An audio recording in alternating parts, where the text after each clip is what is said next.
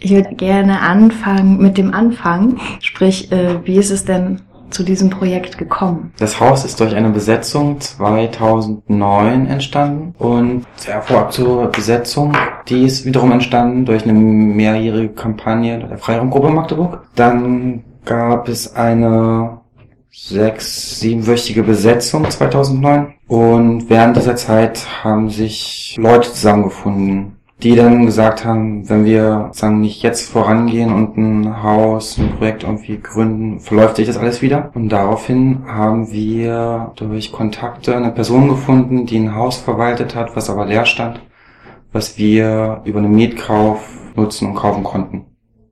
Das heißt, ihr wart eine feste Gruppe von Menschen und es gab ein Haus, in dem ihr eine Zeit lang Miete bezahlt habt und nach einer Zeit gehört es euch jetzt. Genau.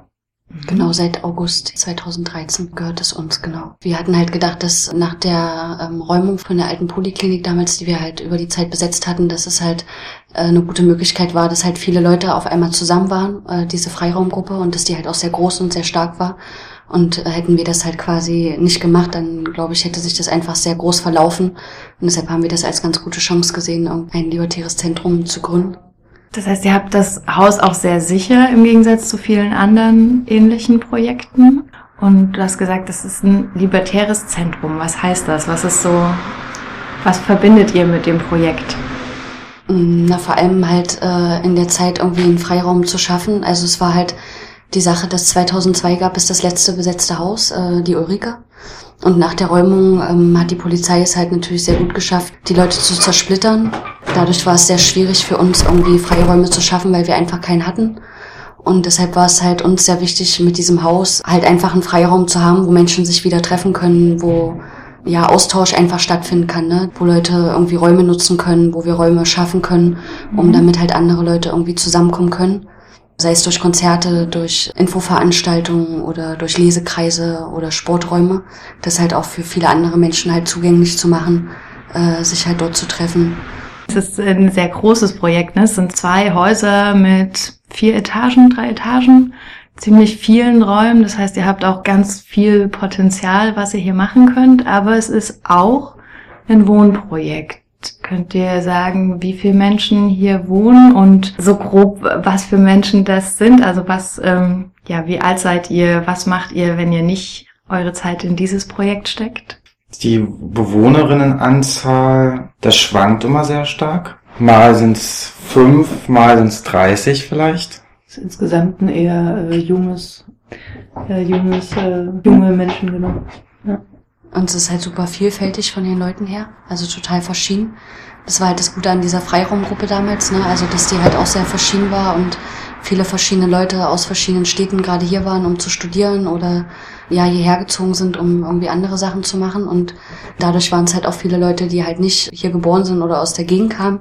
Was die Leute so mit ihrer Unterschiedlichkeit anbetrifft, ist es tatsächlich sehr, ja, sehr bunt gemischt, würde ich jetzt einfach mal äh, sagen. Ne?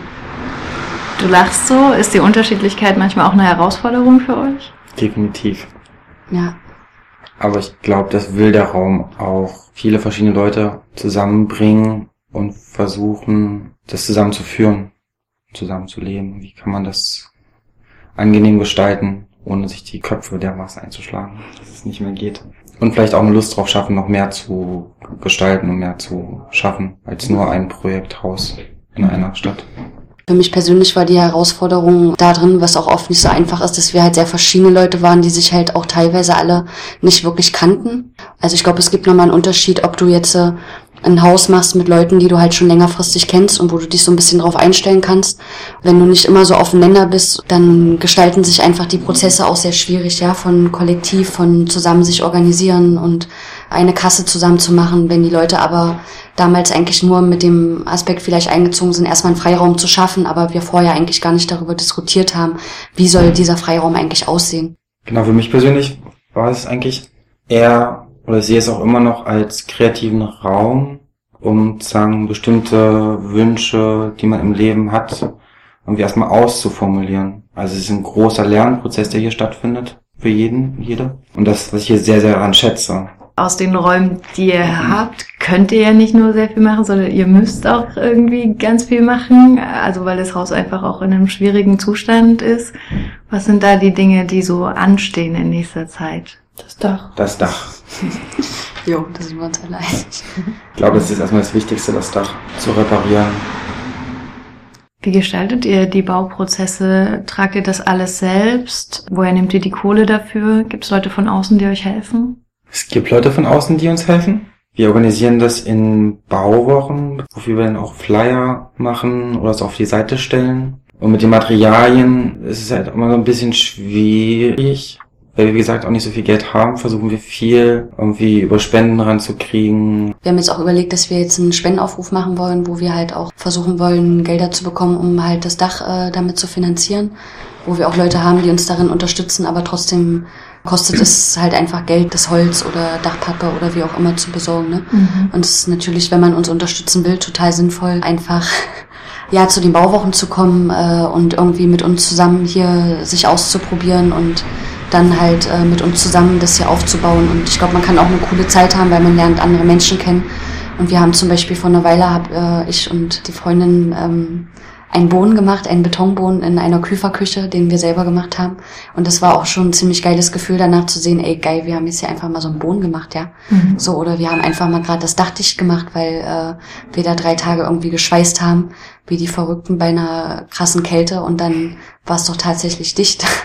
Und das ist auch ein cooler Prozess zu lernen, ne? Irgendwie Sachen, die man sich vorher nicht vorstellen konnte, zu machen, dann irgendwie einfach sich anzueignen. Und wenn jetzt Leute sagen, oh yeah, ich will auch unbedingt speisen lernen oder einen Betonboden zu gießen oder ich will euch Geld dafür geben, dass ihr das weiterhin machen könnt, wo finden die Informationen über euch? Die finden Sie äh, im Internet unter squadmagdeburg.blogsport.de.